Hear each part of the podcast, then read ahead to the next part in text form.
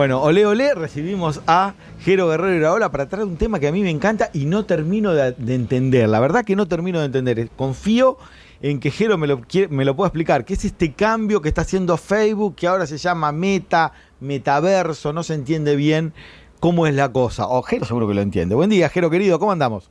Buen día, ¿cómo andan? Bien, todo Hola, bien. Jero. ¿Vos? Hola, Jero. Bien, ahí emocionado. Esta canción me pega en el pecho. A mí también. ¿Viste? Mal, mal. Es tremenda. Sí, sí, pensaba, no sé si le Diego la habrá escuchado, porque viste que Diego decía que la que más le gustaba era la de Rodrigo, la, eh, la mano de Dios, pero esta es espectacular. Es espectacular. El martillo en el garguero. Sí, sí, Una sí, maravilla. sí. Qué poeta mm, eh, Pandeluco, el, el gordo Pandeluco, el cantante de la Guardia. Totalmente, un, un distinto.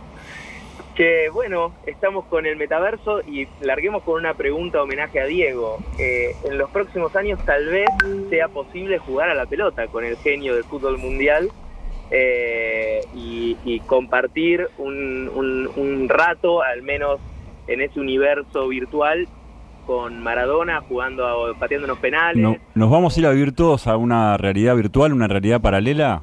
O dándole el pase como el negro Enrique, ¿no? En la Sí. mitad de la cancha para que arranque barrilete cósmico. Tipo holograma, ¿cómo vamos a hacer? ¿Qué es eso, Bueno. Jero? ¿Cómo va a ser? ¿Cómo es la interfase? ¿De qué estamos hablando?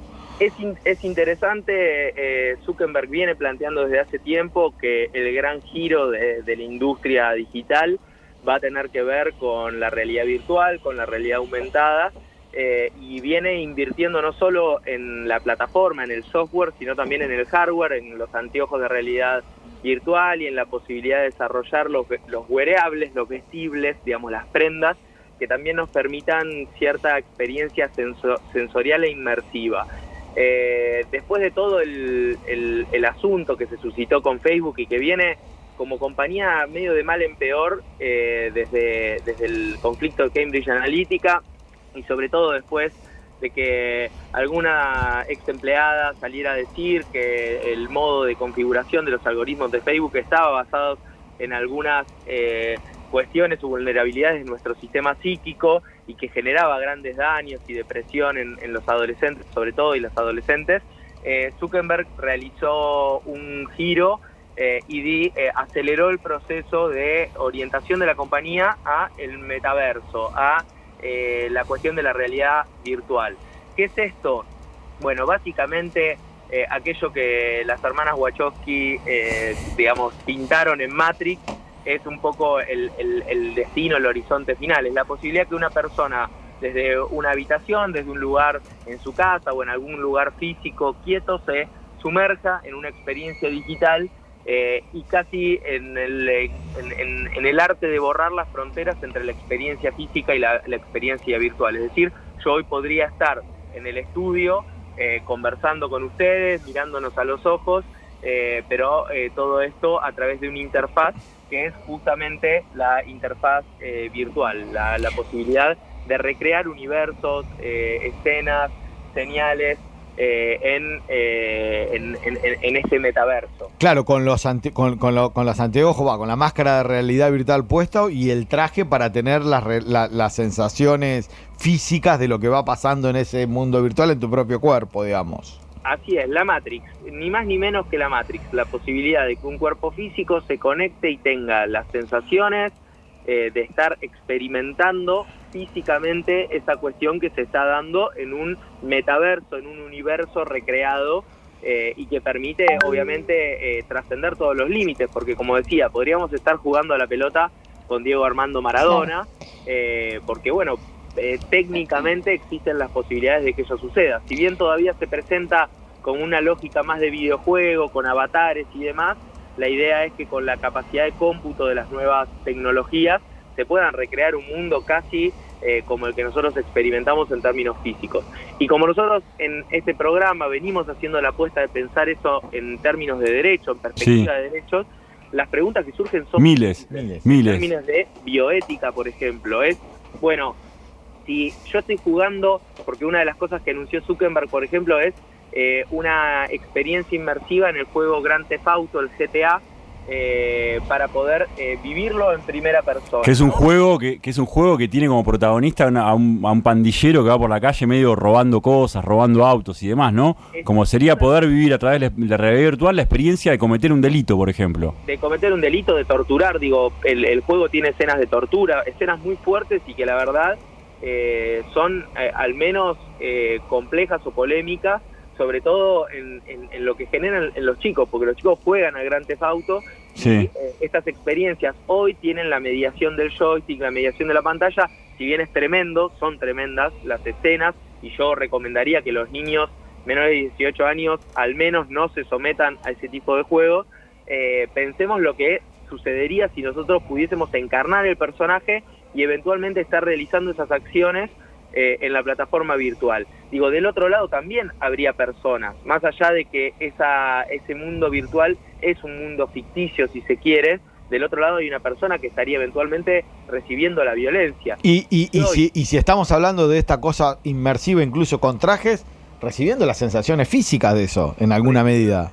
Eso mismo, si hoy tenemos la certeza, porque así es, de que el trolling, es decir, la práctica de violencia desmedida en redes sociales como Twitter, como Facebook, de hecho Facebook tuvo que crear una Corte Suprema para analizar algunos casos de violencia, de odio, de xenofobia, racismo, eh, si hoy sabemos que se está produciendo eso en las redes tal como las conocemos, en los medios sociales, pensemos qué sucedería si de repente un grupo extremista de, de- digamos que practica la xenofobia eh, va en- en, eh, eh, a, a la, a la búsqueda de eh, determinados sectores o colectivos en el metaverso para eh, generar actos de violencia allí. Bueno, ¿cómo se va a regular?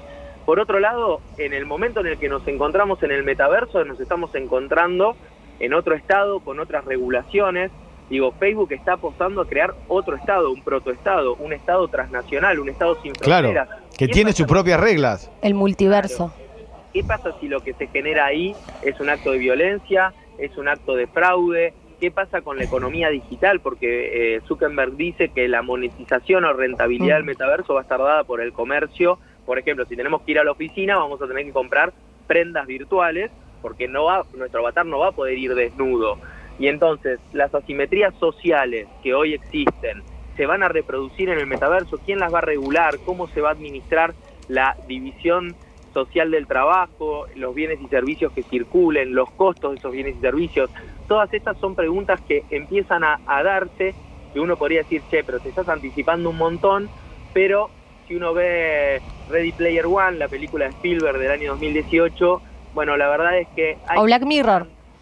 o Black Mirror, eh, o el- el- el- la, la propia Matrix, ¿no? Yo Sí. eh, ayer ayer tuiteaba la foto de Cifra, cuando Cifra que traiciona a, a- Neo, a Morfeo y a Trinity, dice, yo desearía eh, dejar de saber que cuando estoy comiendo en este metaverso, este pedazo de carne, en verdad lo que se está generando es un estímulo eléctrico que me dice que estoy comiendo esto, pero que en verdad no lo estoy comiendo, que es una creación virtual.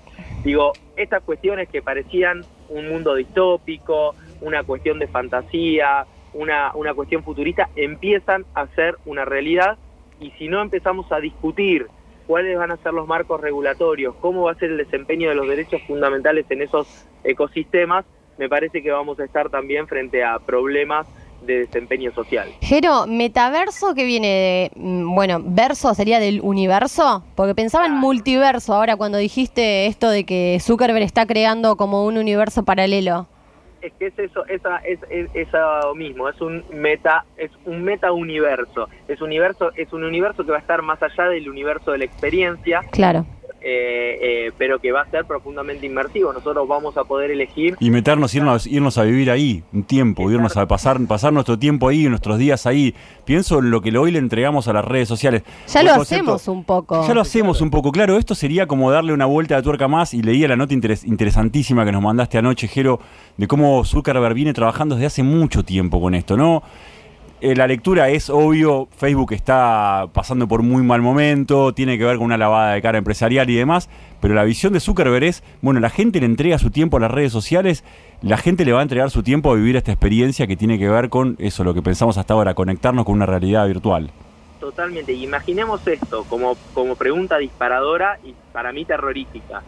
Si hoy toda la comunicación política, supongamos, y la comunicación en general parte de apelar a las emociones. Hoy todos los gurúes de la comunicación política, de los gurúes de la publicidad, cuando uno escucha o va a seminarios, acude, hablan de la comunicación orientada a las emociones.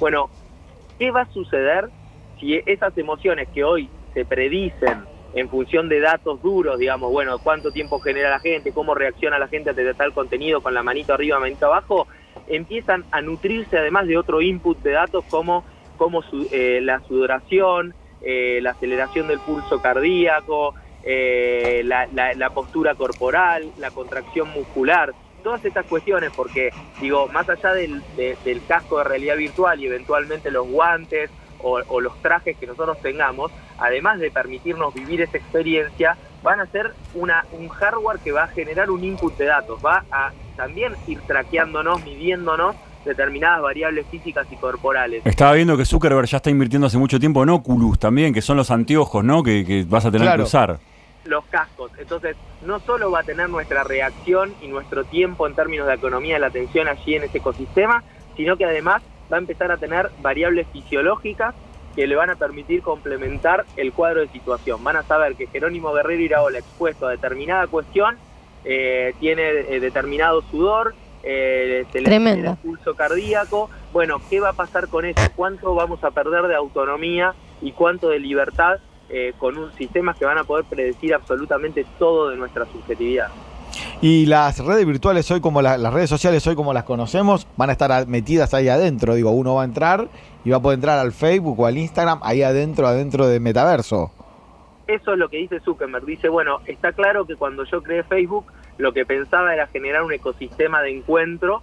Creo que este ecosistema de encuentro puede tener un upgrade, digamos, se puede mejorar y ya la experiencia puede ser 100% inmersiva. Directamente voy a estar allí en el estudio hablando con ustedes, pateando penales con Maradona, compartiendo con un amigo que vive en mm. otro país. Pero va a cerrar Facebook porque eso también circula mucho, ¿o no? ¿Va a seguir existiendo? Yo, creo que se va a reconvertir, es el proceso de reconversión de una empresa eh, que obviamente apuesta fuerte al desarrollo de la tecnología eh, y que va a marcar una tendencia. Hay que ver hasta dónde queda. Yo creo que si hizo el anuncio es porque están dadas las condiciones para dar ese salto, mm. que requiere de muchísima infraestructura, eh, va a requerir lógicamente del despliegue de las redes de 5G, porque para poder vivir una experiencia... Y de dinero para acceder, porque pienso en la desigualdad de quien no puede comprar el casco, ¿cuánto va a salir todo, acceder a todo eso? Bueno, eso es la gran pregunta también. Te lo van a dar gratis con, a cambio de que, puedan acceder. Digo, pienso las cosas que, hizo Facebook, que se empezaron a conocer hace poco con estos documentos que, se desclasificaron sobre, este, sobre las prácticas eh, de la empresa con, con nuestros datos, lo que puede llegar a hacer con esto, ¿no? Así es. El, gran tema es eh, la cuestión relacionada con el uso de datos, con la privacidad. Yo creo que todavía no nos dimos cuenta a nivel social y a nivel global, este es un problema global, no es un problema de nuestro país, individual, de eh, lo mucho que le estamos entregando a las empresas bajo esta premisa de la gratuidad y de que el no estar en determinados ecosistemas implica no existir. Eh, estos modelos supuestamente gratuitos, en verdad, son profundamente onerosos porque le estamos entregando nuestra existencia. Y el punto es, no solo le estamos entregando datos, sino que le estamos entregando la llave para, para que condicionen nuestra conducta. Entonces, el problema empieza a ser también no solo de bioética, sino de modelos políticos. La democracia, ¿es posible en un mundo en el que una persona sabe que generando determinado estímulo va a haber determinada respuesta? Eh, esta idea del libre albedrío, de que una persona puede elegir en base a información eh, que puede buscar por motu propio o a través de los canales de información en un, en un sistema de competencia perfecta, esa idea de poliarquía, ¿no?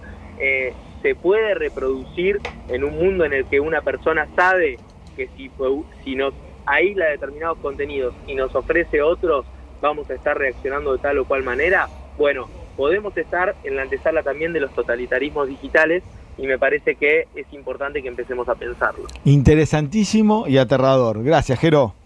Gracias a ustedes. Nos mandamos un saludo grande. Ahí está, Bajero Guerrero Iraola surfeando la cuarta revolución industrial.